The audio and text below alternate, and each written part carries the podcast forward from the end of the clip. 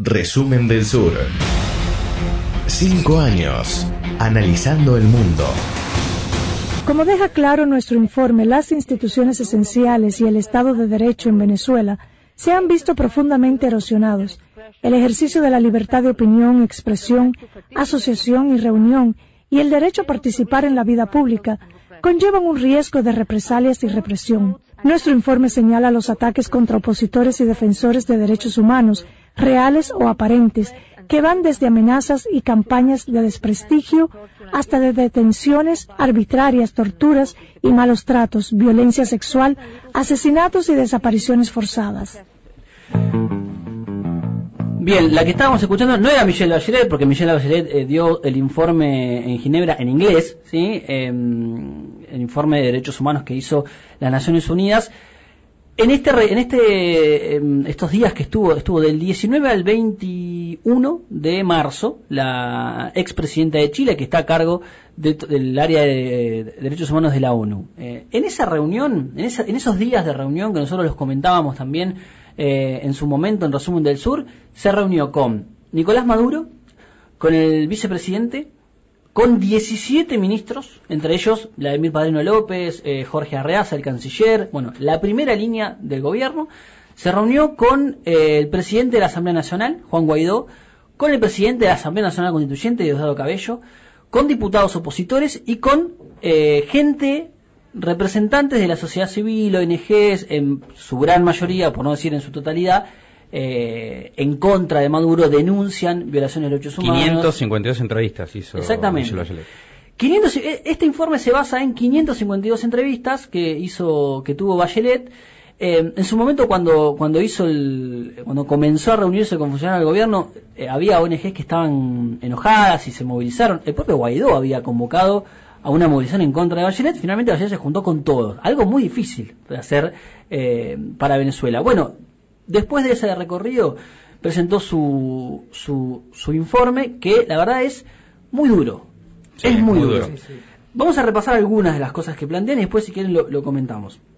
En primer lugar, hay algunas cosas que pueden tener cierto sesgo, que pueden tener cierto sesgo, por lo menos para mi juicio, y hay otras cosas que son absolutamente eh, verosímiles, ¿no? tienen mucha verosimilitud porque son cosas que están pasando en, es una figura difícil de desconfiar, Michelle Bachelet. Bueno, exactamente. pusieron una figura que viene del campo del progresismo, de un progresismo eh, muy, eh, muy Moderado. respetuoso de las normas institucionales de Chile. Eh, una figura, sí, sin mancha de corrupción, aunque ha perdido el gobierno en Chile, no tiene, sí, digamos, el currículum manchado, sí, por ninguna causa. Es una figura difícil, una puede criticar políticamente, pero eh, el currículum de Bachelet es difícil. Si lo comparamos con Piñera, una, una política mucho más prolija, ¿no? Más prolija, mucho más prolija de Sebastián Piñera. Sí, es prolija, pero además eh, siempre ha sido muy moderada respecto del tema de Venezuela, por ejemplo. No es Luis Almagro, que también viene del progresismo, pero que, asumió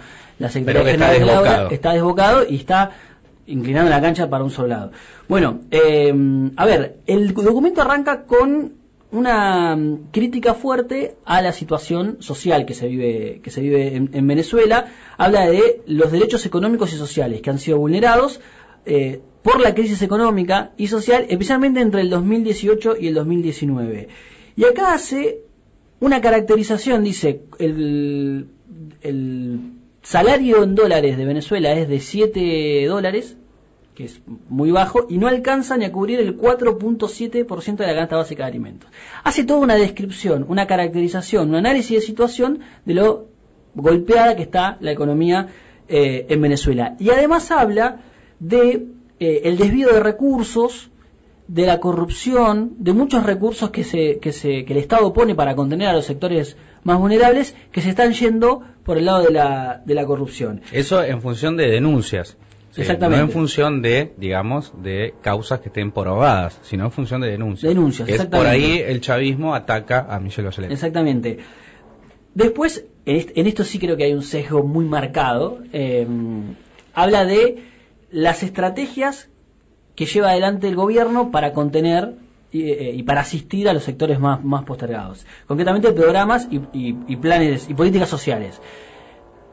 Destaca eh, remarca que las millones bolivarianas sirvieron para asistir a, un montón de gente y dice que los clubs, que son los centros locales de abastecimiento a la producción, que es lo que el chavismo implementa en el medio de la crisis más fuerte del desabastecimiento, a raíz de las, de las sanciones. Se Son una especie de almacenes que están en los barrios donde la gente va a buscar alimentos. Exactamente, una cosa medio rudimentaria, ¿no? Mm. Este, que donde la gente puede acceder a, alimentos básicos. Bueno, lo que dice es, este programa llega a 6 millones de personas, pero hay discrecionalidad a la hora de, repartirlo, de distribuirlo, hay discrecionalidad, eh, porque si no estás eh, afiliado al, partido de gobierno, no te lo dan. Voy a leerlo textual lo que dice. Eh, dice, durante dos décadas el gobierno promovió políticas sociales a través de las misiones bolivarianas, las cuales eran programas destinados a luchar contra la pobreza y la exclusión social, así como reducir la brecha de desigualdad de género.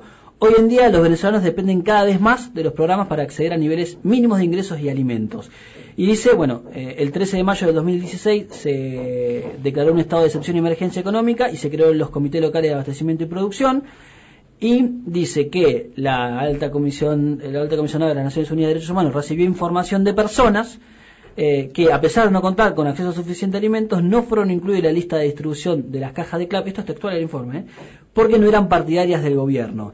Y dice que la creación del carnet de la patria es que es una tarjeta mediante la cual todos los programas eh, serían a partir de ahora entregados, incluyendo el nuevo sistema de transferencia directa de dinero a las familias, eh, la lista de personas beneficiarias se maneja de manera discrecional y, las estructuras locales del partido oficial eh, digamos, manejan arbitrariamente quiénes son los beneficiarios.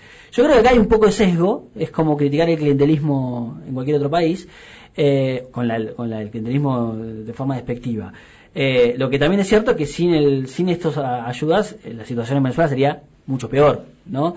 Pero bueno, hay una, una crítica de que el carnet de la patria lo que hace es identificar o obliga a los sectores eh, más humildes que no tienen acceso a bienes básicos a estar cercano al gobierno. Sí, lo que lo que ahí no explica es si hay una identidad política detrás de esa gente. Exacto, sí, claro. sí, porque pareciera que la gente va por la comida detrás y de alguna manera eh, unidireccional, sí, digamos, que la política la hacen unos y los otros son pasivos sí. en esa política. Esa sería como una crítica que uno le podría hacer al sesgo. Para mí hay un sesgo fuerte ahí porque está claro que con todas las críticas que se le puede hacer al gobierno de Venezuela, hay una experiencia y hay un proceso de organización popular que inclusive ¿Qué es lo que hace que, que, Maduro siga en el poder? Digo, si hay un elemento, más allá de las cuestiones geopolíticas, el apoyo de China de Rusia. Digamos que las armas están todas al mismo lado. Las armas están al mismo lado, es cierto. China y Rusia juegan. Eh, y además hay un proceso de organización y movilización popular muy grande que muchos no lo pueden entender, pero que es parte del sostenimiento del gobierno de Maduro. Y se explica un poco, eh, se explica un poco también el fracaso ¿no? de los intentos de desestabilización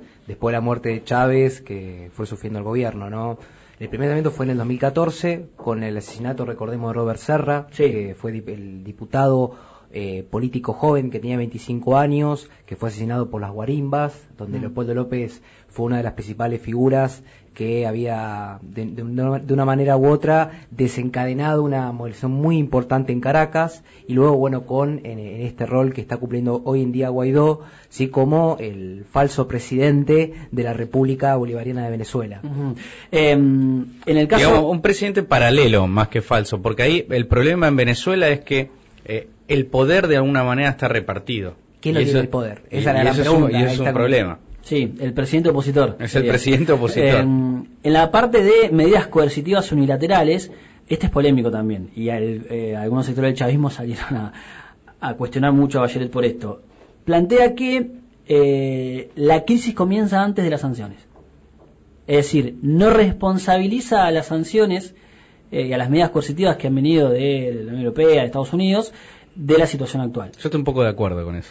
Sí, eh, es, es, polémico plantearlo. Hay quienes sostienen que, que, la crisis comenzó antes. Yo creo que la crisis comenzó antes, pero no podés negar el rol. Las sanciones, lo, que hacen, lo que hacen es directamente eh, atacar sobre la vulnerabilidad del pueblo de Venezuela. Sí. Al no permitirle al gobierno poder administrar sus reservas fuera del país, al no poder comprar algunas cosas, al no poder vender algunas cosas, lo que hace es se provocar que la crisis sea aún mayor, sea un desastre humanitario. Ahora, el origen de la crisis está en la caída del precio del petróleo, una economía que solo depende de exportación de petróleo. Exactamente. Y también el, eh, relacionado con las crisis, eh, en el 2011 en, en Venezuela no repercutió lo que fue la crisis, recordemos, hipotecaria en Estados Unidos y la crisis también que se desarrolló en Europa no repercute en el continente sudamericano por aquellas expresiones de los movimientos sociales en América Latina de decirle no al acuerdo de libre comercio eh, entre Estados Unidos y los países de Sudamérica. Sí, hubo un Estado protegiendo ahí. Este,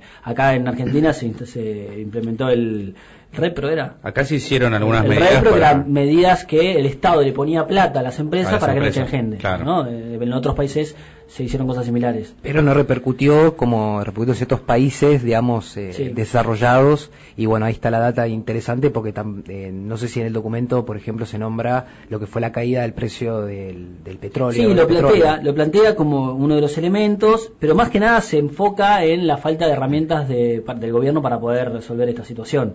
Eh, después habla de violaciones. Es que es difícil, perdóname, pero es que es difícil resolver, o sea, cuestiones estructurales de un momento para otro. Si vos tenés el precio del petróleo, cuando antes que muera Chávez estaba a 150 dólares, cayó a 30.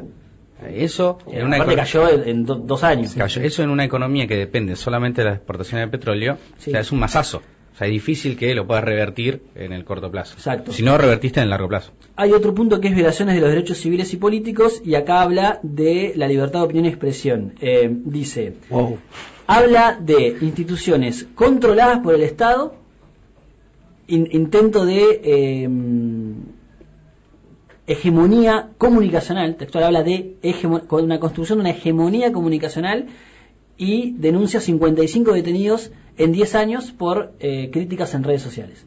¿Acá cuánto llevamos? Acá llevamos un par también. Hay un par también para, para hacer mención. Y en el caso de las instituciones de seguridad, digamos, las medidas de seguridad, que ahí es el punto más crítico. El SEBIN, el famoso Yo creo que tiene más, es el que más más cerca de la verdad está de, todo, digamos, allá de los sesgos y, las interpretaciones, habla de eh, esto, instituciones controladas por el Estado orientadas para criminalizar opositores, cuestiona el, bueno, habla de que en el 2016 hay una erosión del Estado de Derecho y una profundización de, eh, del estado de excepción a partir del Plan Zamora en el 2016, eh, que es, se renueva cada 60 días y que le otorga amplias facultades vagas y discrecionales, dice el documento, al Poder Ejecutivo con el propósito de declarar de, entre otras cosas, preservar el orden interno. Habla de militarización, bueno, del, rol de las de las del SEBIN y por sobre todas las cosas de los FAES, que son estos colectivos que aparentemente eh, son ciudadanos civiles armados, no es lo que cuestión, lo que denuncia el informe de derechos humanos. Algo que para una persona como Bachelet, de corte más socialdemócrata, institucionalista, es algo, es una anomalía ¿sí? del sistema político, pero es de alguna manera las características que tiene la revolución bolivariana desde hace casi 20 años. O sea, hay mucha gente armada. Grupos en situación de riesgo, plantea pueblos indígenas, habla de eh, 2 por, que es el 2.5% de la población, que hay más de 50 grupos eh, indígenas que están siendo amedrentados por el Estado, por las fuerzas del orden y los, las personas migrantes y refugiadas, 4 millones de refugiados en los últimos eh, años. La conclusión del documento es, dice, existen motivos razonables para creer que se han cometido graves violaciones de los derechos de alimentación, salud, económicos y sociales. Remarca que el gobierno se niega a reconocer la magnitud del problema. Esto es, en, a grandes rasgos, lo que dice el informe de Michelle Bachelet, eh, presentado en... Es lapidario. es lapidario, es lapidario, no hay ni un aspecto positivo. El gobierno de Venezuela salió a decir que es, está muy sesgado y que es absolutamente parcial, pero la verdad es que, digo, termina siendo en materia de interpretación todo, ¿no? Digamos. Eh, y además, insisto con esto, Bachelet, pues después están quienes dicen, no, bueno, Estados Unidos, la ONU, está bien, bueno, eh, sin uno de repente entra en la, en la etapa de no creer lo que dice ninguna institución. Digo, Michelle Bachelet, como decíamos al principio, goza de cierto prestigio y uno cree que goza de cierta ecuanimidad a la hora de pensar. Desde la lógica de Bachelet, es esto que decís vos. Por ahí si el que iba era eh, no sé, Evo Morales no se sorprende tanto de que haya organizaciones civiles de, que haya organizadas fuerzas políticas que estén armadas Exacto. de los dos bandos digamos. Exacto. Eh, yo lo que vi de este informe es que no hay una sola crítica a la, a la oposición digamos a las posturas. Las guarimbas fueron asesinas criminales y no dice absolutamente nada digamos. Hace mucho hincapié en el rol y en la responsabilidad del Estado que yo en eso coincido. Digamos, el Estado no es, responsable en, tanto y en cuanto no desarma a todos estos grupos también. O sea, no desarma ni a la, oposición ni a las propias filas sí, del chavismo que están. Yo en un escenario de represión... Para Bachelet. Sí, en un escenario de represión eh, yo pongo las fichas de responsabilidad en lo que tiene que hacer el Estado. Eh, pero después no podés negar que en el 2014 y en el 2017 hubo grupos opositores, financiados o no por Estados Unidos. Eso se verá pero hubo grupos opositores que estuvieron armados y que mataron gente. eso es, innegable, digamos, que eh, la erosión del Estado de Derecho también viene por la responsabilidad de la oposición en sus estrategias insurreccionales, digamos. Eh, yo, si, el, grado de, responsabilidad de que el Estado de Derecho funcione, y no, ah, no lo dije, eh, Bachelet también se juntó con Michael Moreno, el presidente, el presidente de la, de la Corte Suprema, se juntó con eh, el defensor del pueblo, el fiscal general, se juntó con todos. Con todo lo que tenía que juntarse, Bachelet se juntó. Y así todo, el informe fue, bueno, habla de em, ejecuciones extrajudiciales. Eso es fuerte, ¿eh? Eso es Eso es fuertísimo. Porque más allá de, digamos, más allá de la, eh, del informe de Bachelet y la interpretación de Bachelet, una interpretación más eh, política o sociológica, lo que hay en Venezuela es una situación de guerra civil. Sí, sí, sí. Una situación de guerra civil que se arrastra desde hace años. Entonces, es por supuesto que las instituciones están dañadas. Una situación de guerra civil, o sea, las instituciones son arrasadas por los bandos. Y el Estado lo que hace, lo que está haciendo el gobierno es cerrar filas, este, obviamente... Cerrar filas y reprimir. Cerrar filas, reprimir, abroquelarse, tienen las Fuerzas Armadas y no tienen la más mínima intención de pensar un nivel de autocrítica, digamos, respecto a lo que, lo que está pasando. Y eso es algo que se ve, por el, tal vez justificado por el contexto que se vive. Y yo creo que acá es interesante también un poco la, la famosa doble vara que tiene la ONU, por ejemplo, de que no hay la misma, la misma intensidad en cuestión de informes, por ejemplo, de los crímenes que se han cometido en democracia en Colombia, por ejemplo, o en México en, plenas elecciones políticas, ¿no? ¿Por qué, digamos, el gobierno de Maduro, obviamente lo ponemos en agenda? Sí, sí, es el mainstream de, la... a quién pegar. ¿Por qué, es, agenda? porque, es, porque es agenda y, bueno, el señor Peña Nieto, que, digamos, acusado de muchos casos de corrupción, por ejemplo, o también el gobierno en más, este más de 30.000 desaparecidos, en cuatro años hubo en, México. O sea, la situación humanitaria en México, no. no. existe libertad de prensa en México, porque hay cosas que no se pueden decir porque te matan. Más de 800 líderes sociales muertos en los últimos años en Colombia. Terrible. Es, es un problemón. Eh, Venezuela es esto, es mainstream, es agenda internacional y está de moda eh, pegarle a Maduro, básicamente. Nosotros acá eh, siempre... Hay argumentos para pegar. Hay argumentos para pegarle y nosotros le hemos, le hemos, dado, en esta radio, en la radio anterior, en la web, en todos lados, eh, le hemos dado la profundidad que nosotros creemos que eh, necesita el tema y nos han pegado del chavismo y del antichavismo. Me parece que hay que tratar de entender qué es lo que pasa.